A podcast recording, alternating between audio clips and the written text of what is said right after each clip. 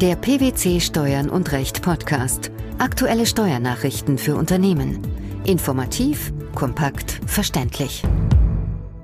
Herzlich willkommen zur 141. Ausgabe unseres Steuern und Recht Podcasts, den PwC Steuernachrichten zum Hören.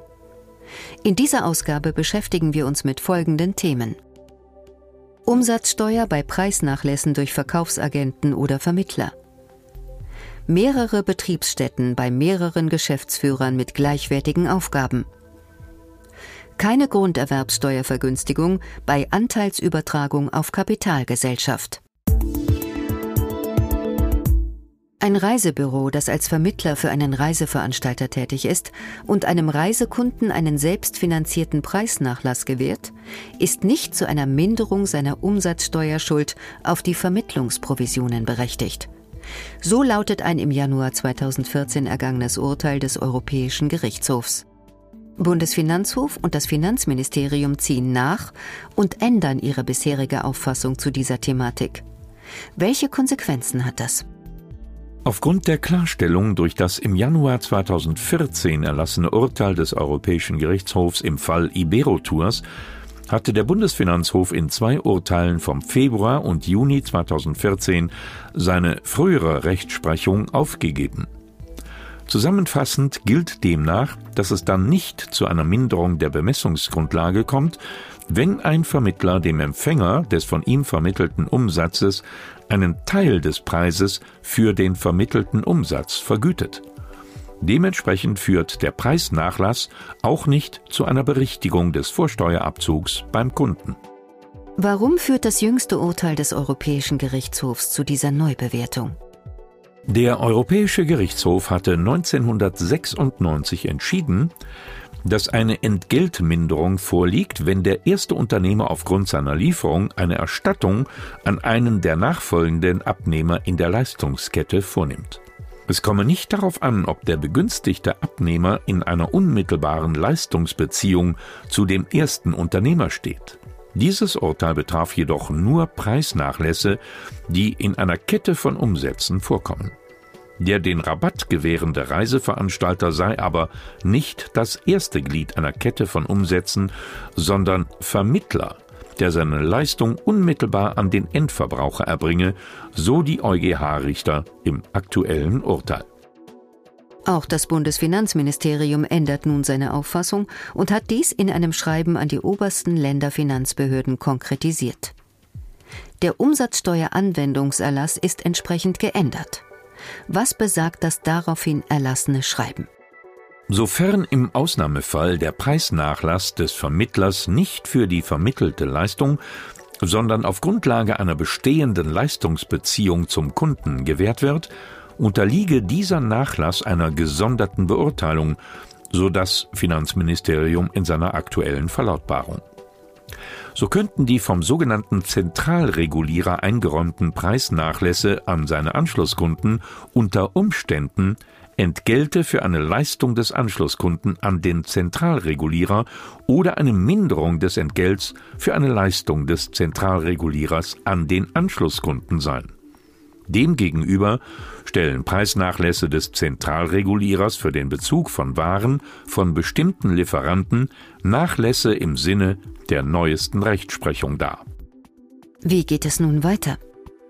Diese Grundsätze sind in allen offenen Fällen anzuwenden. Vermittler bzw. Verkaufsagenten können für Preisnachlässe, die bis zur Veröffentlichung der betreffenden neuen Urteile des Bundesfinanzhofs gewährt wurden, noch von einer Entgeltminderung ausgehen.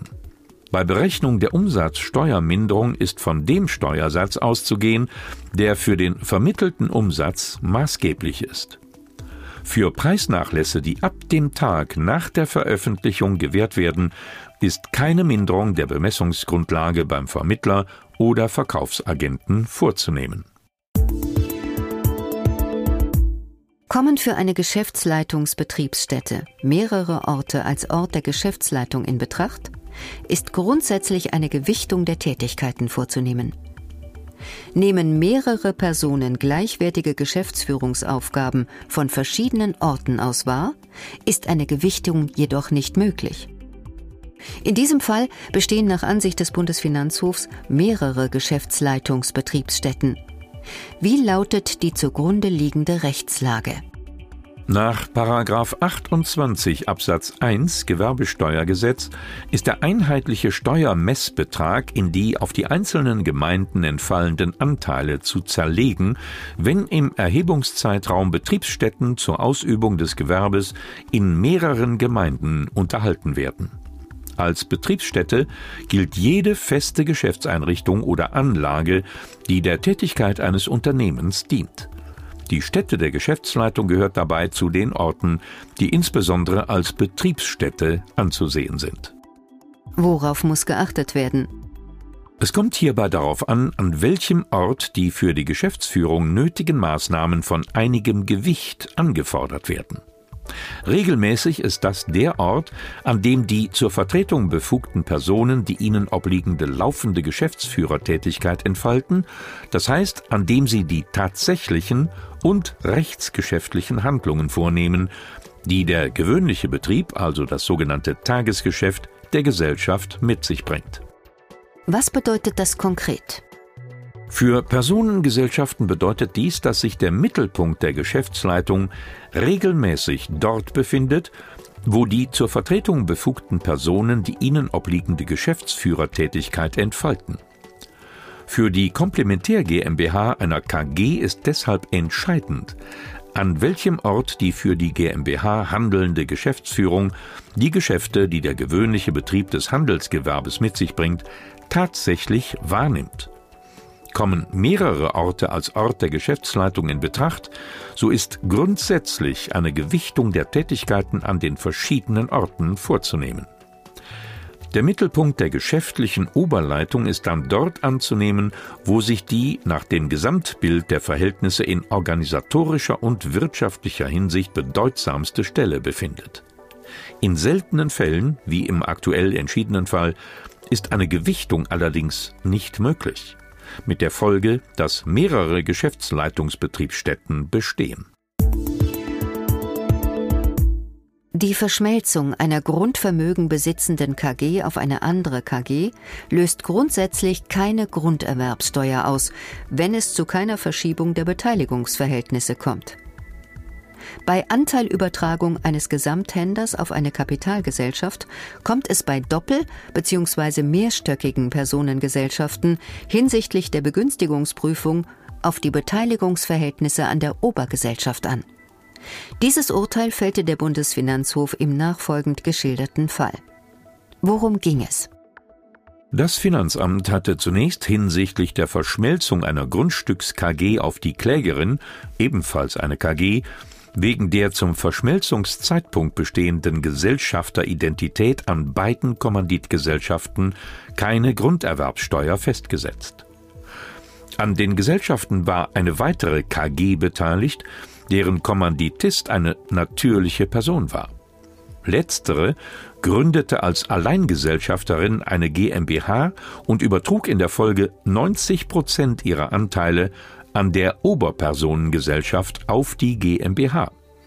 Die ursprünglich gewährte Grunderwerbsteuerfreistellung, so das Finanzamt später, sei aufgrund der nachfolgenden Übertragung auf die GmbH anteilig, das heißt zu 90 Prozent entfallen. Dieses Ergebnis bestätigte der Bundesfinanzhof nun in seinem Urteil. Welche Gründe führten zu dieser höchstrichterlichen Entscheidung? Bei einer doppelstöckigen Gesamthandsgemeinschaft tritt eine Verminderung der Beteiligung am Vermögen der erwerbenden Gesamthand auch dann ein, wenn die gesamthänderischen Anteile an der erwerbenden Gesamthand auf eine Kapitalgesellschaft übertragen werden. Im Umfang dieses Anteilsübergangs entfällt die für die Nichterhebung der Steuer entscheidende unmittelbare dingliche Berechtigung der an der umgewandelten KG beteiligten Oberpersonengesellschaft.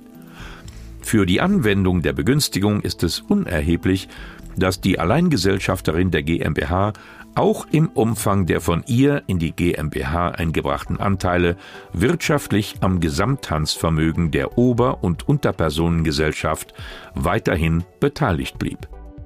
Warum ist die weiterhin bestehende Beteiligung unerheblich?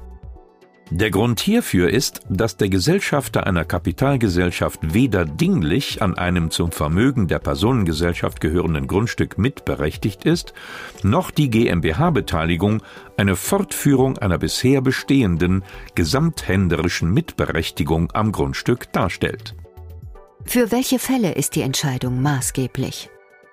Das Ergebnis dieser Entscheidung bezieht sich nur auf Fälle des Grundstücksübergangs von einer Gesamthand in eine andere Gesamthand nach 6 Grunderwerbssteuergesetz. In einem weiteren Urteil vom 24. April 2013 hatte der Bundesfinanzhof bezüglich des Paragraphen 1 Absatz 2a Grunderwerbsteuergesetz, der die Änderung von mindestens 95 Prozent des Gesellschafterbestandes an einer Grundstückspersonengesellschaft regelt, eine Grunderwerbsteuer bei unvollständigem, mittelbarem Gesellschafterwechsel verneint und Kapital- und Personengesellschaften gleichermaßen über alle Beteiligungsebenen als transparent behandelt. Die Umsatzsteuer bei Preisnachlässen durch Verkaufsagenten oder Vermittler? Mehrere Betriebsstätten bei mehreren Geschäftsführern mit gleichwertigen Aufgaben? Sowie die Grunderwerbssteuer bei der Anteilsübertragung auf eine Kapitalgesellschaft. Das waren die Themen der 141. Ausgabe unseres Steuern und Recht Podcasts, dem PwC Steuernachrichten zum Hören. Wir freuen uns, dass Sie dabei waren und hoffen, dass Sie auch das nächste Mal wieder in die PwC Steuernachrichten reinhören. Steuerliche Beiträge zum Nachlesen finden Sie in der Zwischenzeit unter blogs.pwc.de slash steuern und recht.